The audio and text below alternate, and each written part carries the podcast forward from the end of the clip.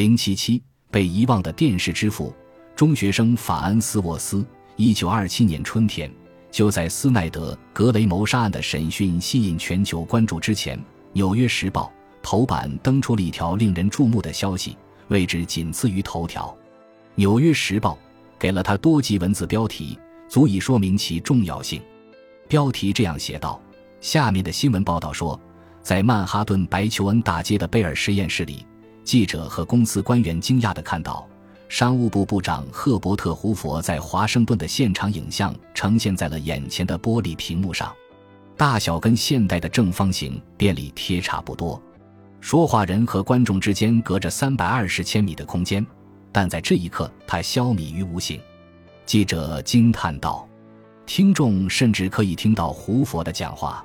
人类的才智已经摧毁了距离的障碍。”商务部长庄严吟诵，每个音节都听得到。说话人的嘴唇和他表情的细微变化都闪现在演示厅的屏幕上。《时代周刊》记者解释说，就好像一张照片突然成了活的，开始讲话、微笑、点头，朝着四处看看。胡佛先生演说完毕后，上来一个名叫多兰的喜剧演员，他先用爱尔兰腔说了几个故事，接着迅速变成黑色面孔。用黑人口音妙语连珠，这在当时也是视觉上的奇迹。不过，在场的记者或许有点太感情用事了，因为美国电话电报公司的设备还无法投射真正清晰的图像。认识到这一点之后，公司没多久放弃了攻克电视的一切尝试，向葛路英豪开放了这个领域。一时间，想一试身手的人颇多。电视的理论依据已经出现许久了。早在1880年，法国工程师莫里斯·勒布朗就提出，可以用间断的方式传输图像。由于眼睛能保留图像大约110秒，故此可以欺骗眼睛，让他认为间断的图像是连续运动的。这就是为什么我们看到的电影画面是连续的，而不是成千上万张独立的图像。这让传输影像的挑战变得简单了许多。四年后。德国人保罗·尼普科夫发明了一套系统，他用打油孔的旋转圆盘来扫描图像，提供给光感元件。这些孔的间距是经过计算设置的。这一主张颇有些可疑，尼普科夫本人也未能使其运作。但尼普科夫圆盘成为日后几乎所有人尝试制造电视时所依据的标准。电视一词是法国人康斯坦丁波斯基为一九零零年巴黎万国博览会创造的，但初期人们其实使用过许多其他的名字，比如光电摄像馆、光电监视器、电眼，甚至电望远镜。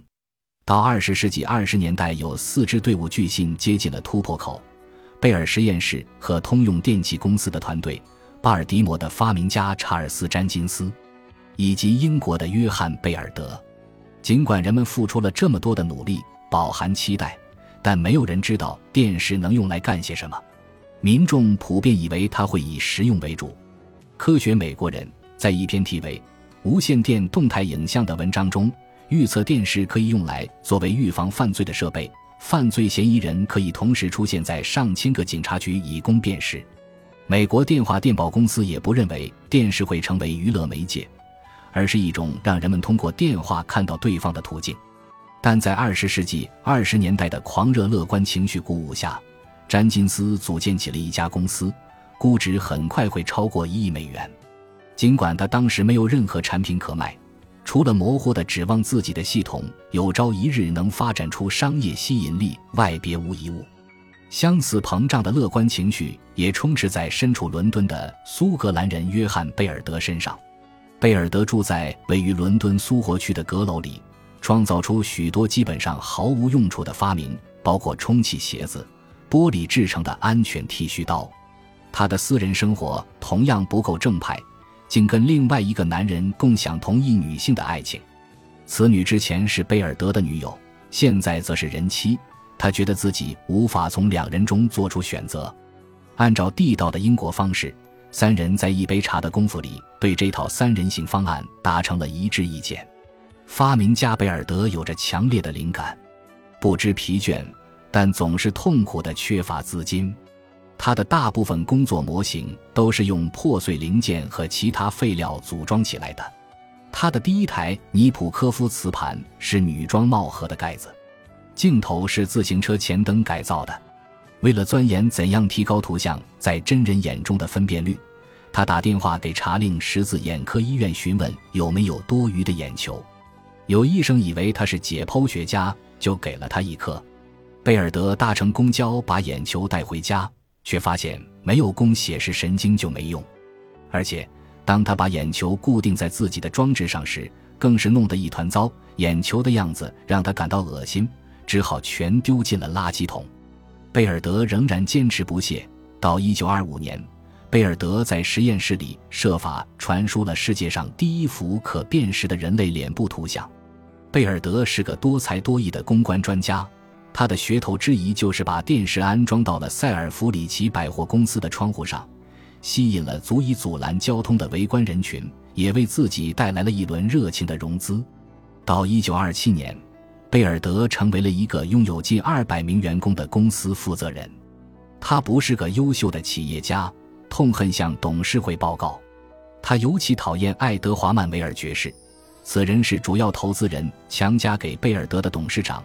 其言行格外浮夸，贝尔德便故意给实验室修了一道非常狭窄的入口。曼维尔大腹便便，初次拜访就卡在了门口，只得让别人用力从背后把他推进去。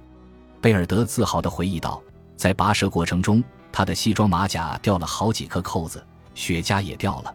曼维尔再也没来过实验室。”贝尔德在无止境的失败中发现。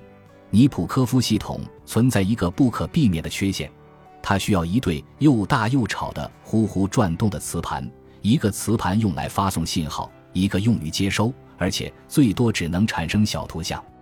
一百平方厘米的画面就需要直径一点八米的旋转磁盘，这样大的东西可没有太多人愿意摆在自己的客厅里。磁盘还可能很危险，一位到访贝尔德实验室的科学家惨痛地发现。当他俯下身靠近磁盘仔细观察时，长长的白胡子猛地被卷进了运转的设备里。贝尔德和其他所有研究机械式电视的人永远无法克服的现实问题是，旋转磁盘根本不能提供足够清晰的图像，从而让电视变得具有商业用途。从实际意义上来看，它不可能产生超过六十条扫描线的图像，观看屏幕的面积永远超不过一张杯垫。但贝尔德还是继续坚持。到一九二七年夏天，他的系统基本上能当做工作模型用了。九月八日，在贝尔德实验室的赫伯特·胡佛讲话演示不到五个月后，《纽约时报》报道了另一次令人兴奋的电视演示。这一回来自英国，记者看到贝尔德用自己的机械系统从三百二十多千米外的利兹发送了动态图像到伦敦，他的图像清晰。但也小得让人着急，面积只有六三 mm 乘七六 mm 那么大。等用特殊透镜放大到更大尺寸时，图像就完全模糊了。事实上，贝尔德、《纽约时报》及世界上其他所有人都不知道，早在一天前，电视就真正诞生在了遥远的加利福尼亚州。一个有着华丽名字的年轻人，也是大多数人从未听说过的伟大发明家费罗·法恩斯沃斯。他用阴极射线管和电子束生成了真正有望让电视变成现实的图像。被遗忘的电视之父费罗·法恩斯沃斯生于1906年犹他州的一座小木屋，他的父母是虔诚的摩门教徒。此后不久便把家搬到了爱达荷州。法恩斯沃斯在斯内克和谷地田园诗般的环境中度过了幸福的童年。他聪明的不同寻常。如饥似渴地吞噬自己能找到的一切科学和技术知识。一九二一年夏天，为父亲犁田时，十五岁的法恩斯沃斯产生了科学顿悟。他一直在攻读爱因斯坦的电子和光电效应理论，此时突然想到，电子束可以用跟犁田一样的往复模式扫描到屏幕上，也就是从交替的方向逐行扫描。短短几个月内。他就设计出了一套可行的电子图像传输方案。他画了一张草图给自己的高中化学老师贾斯汀·托尔曼看。法恩斯沃斯很幸运，因为托尔曼身为所动，把草图保留了下来。靠着这幅图，人们日后才确认是法恩斯沃斯首先发明了电子电视。由于缺乏资金，法恩斯沃斯对这一设想未再做深入探索，而是跟心上人结了婚，到盐湖城的杨百翰大学深造。有一天，法恩斯沃斯有机会跟两名旧金山来的年轻商人进行了一番谈话，对方对他的设想印象深刻，愿意为项目投资六千美元，并帮他拉到了银行贷款。靠着这笔钱，法恩斯沃斯在旧金山绿街开了一家小小的实验室。这时他才二十岁，因为太年轻都不够资格在银行贷款合同上签字。